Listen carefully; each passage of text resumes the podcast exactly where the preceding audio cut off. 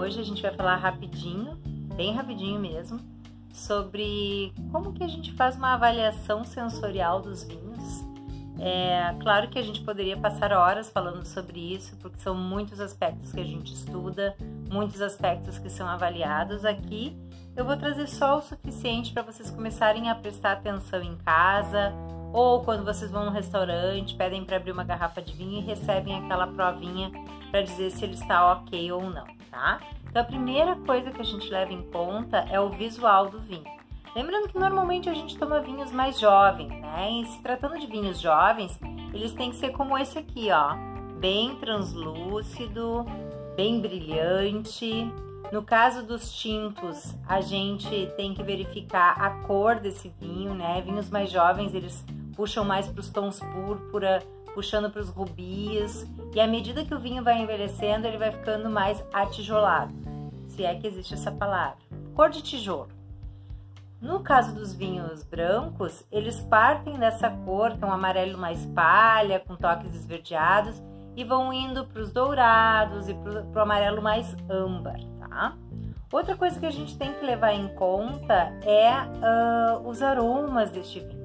E aliás, é, pelos aromas, a gente já consegue ter uma boa ideia da saúde dessa bebida. Né?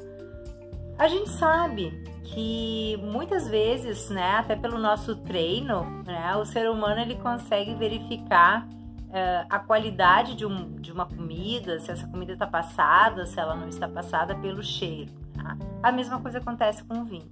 Se vocês sentirem aromas como de acetona, vinagre, pano molhado. Sabe aquele pano molhado que a gente esquece por um tempo num canto lá? Fica aquele cheiro horrível. Ou vermute.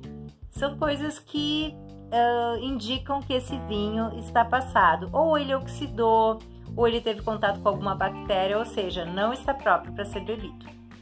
O que, que se espera do aroma num vinho? Bom, no caso dos vinhos tintos, se espera ou ter aromas de frutas vermelhas ou aromas de frutas negras. Essas frutas elas podem estar uh, frescas ou elas podem ter um aroma de fruta mais em compota, que a gente chama de geleia. Aromas de flores, que a gente chama aromas florais. Aromas de especiarias, como canela, baunilha, cravo. Aromas de terra, aromas de tabaco, couro, uh, enfim, aromas de, de ervas frescas. Tá?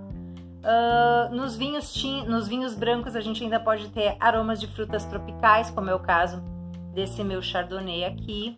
Uh, aromas florais de flores brancas. Então, essas coisas que vocês têm que prestar atenção.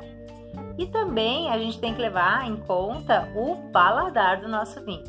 O grande negócio do vinho é o frescor. A gente consegue medir se um vinho está vivo, como a gente costuma dizer no meio, pelo quanto de acidez aquele vinho apresenta. Tá, Thaís, mas como é que eu vou saber o que é acidez? Até porque isso é um assunto bastante polêmico. Tem gente que gosta de vinhos mais ácidos e outras pessoas preferem vinhos menos ácidos. A gente mede então a vivacidade do vinho, ou seja, sua acidez, pela, quando, pela, pelo, pelo que acontece aqui no lado das nossas bochechas, principalmente aqui nos carrinhos, né? Quando a gente bebe esse vinho. Dá aquela mastigada no vinho e sente salivar bastante aqui do lado. Isso significa que a gente tem um vinho bastante fresco na nossa boca, tá vivíssimo. Ai, que delícia esse aqui. Enfim, outra coisa que a gente tem que levar em conta é a maciez desse vinho. Como é que a gente sabe sobre a maciez? No vinho tinto, essa maciez está muito é, ligada aos taninos. Aqueles taninos que não vão ser agressivos. Sabe, sabe aquela lixinha que fica na língua são os taninos, né? Que fazem parte, é, é um componente da casca da uva que normalmente é muito percebido nos vinhos tintos. Como é que tá esses taninos? Eles estão muito agressivos, né? Eles tomaram conta da língua ou eles estão presentes, mas eles estão macios, arredondados. No caso dos vinhos brancos, a gente pode sentir o que a gente chama, que a gente chama daquela textura amanteigada, cremosa, que é bastante comum em vinhos que ficam em contato com leveduras, tá? Ah, e por fim, uma outra coisa bem importante. a persistência aromática final. Também ajuda a dizer muito sobre o vinho que a gente está bebendo. Tomei aquele gole.